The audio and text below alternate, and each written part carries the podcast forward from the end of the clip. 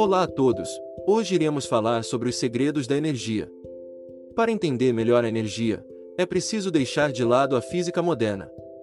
Isso pode parecer ameaçador, mas é um fato incontornável, porque a ciência nos mostra que os conhecimentos antigos tinham intuitivamente uma sabedoria, da qual pouco restou no plano científico. Com o tempo, fomos deixando de lado esse tipo de intuição e desenvolvemos nossas funções intelectuais e nossa faculdade de raciocínio. Por outro lado, tivemos a experiência, em um momento ou em outro, de pressentir um perigo antes que ele se concretizasse. Ou de não ir com a cara de uma pessoa sem saber por quê. A energia que envolvia essa pessoa ou esse acontecimento nos preveniu do perigo de uma maneira não racional. Certas pessoas são mais intuitivas que outras, mas todo mundo teve esse tipo de experiência, pelo menos uma vez na vida. Para bem discernir o papel da energia em nosso corpo e em nossos chakras, é preciso examinar a natureza da matéria. Todos nós sabemos que da menor pedrinha ao planeta inteiro, passando pelas plantas, as marés, os vulcões, os animais e com certeza, os seres humanos, todo o universo é formado por átomos. Os átomos são minúsculas partículas matérias que contêm uma carga elétrica imaterial, positiva ou negativa, constituída pelos elétrons. Estes executam ininterruptamente trajetórias fechadas em torno do núcleo do átomo semelhantes àqueles das órbitas, que os planetas executam em torno do Sol.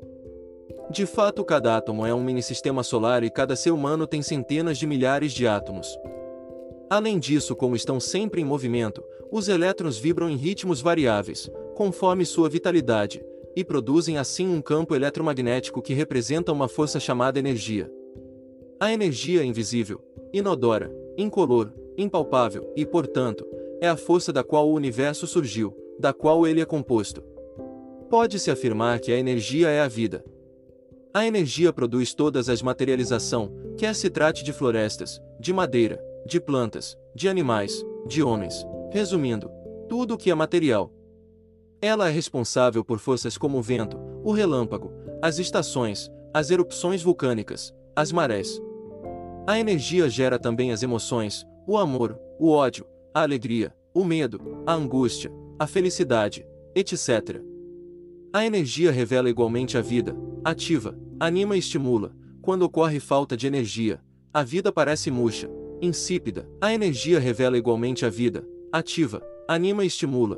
Quando ocorre falta de energia, a vida parece murcha, insípida, aborrecida e entediante.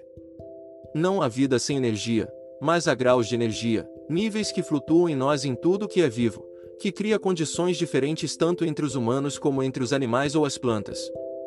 Os chakras são as portas de entrada da energia e dos reservatórios. A energia é uma força que pode ser benéfica ou não, conforme o uso que se faz dela. Ela dá direitos e privilégios, mas implica também em deveres e obrigações.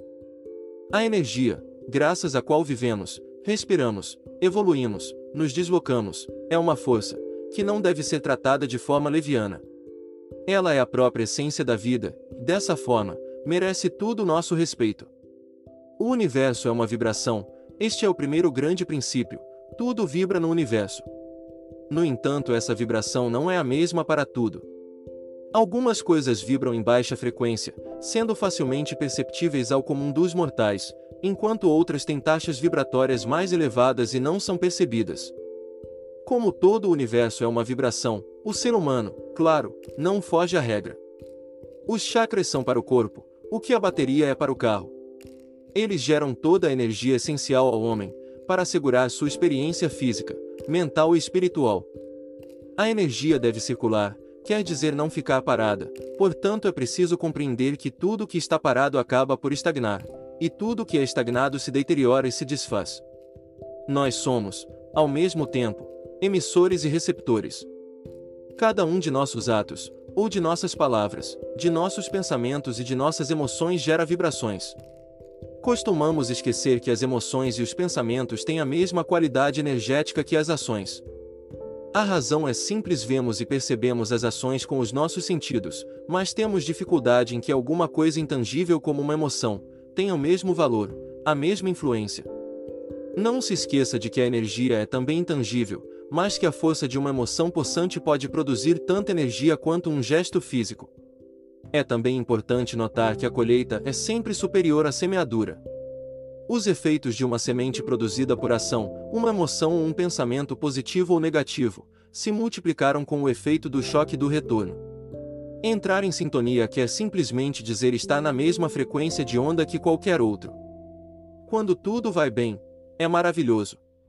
Mas tudo muda quando as ondas liberadas são ondas de desespero, de destruição ou de doença. Quando estamos doentes, quando sofremos por algum motivo, quando estamos deprimidos, não temos mais o mesmo comprimento de onda que o universo e devemos entrar em sintonia para nos restabelecer. Como podemos constatar, a energia é regida por princípio ou leis relativamente simples, a qualquer ação haverá uma reação, e assim por diante.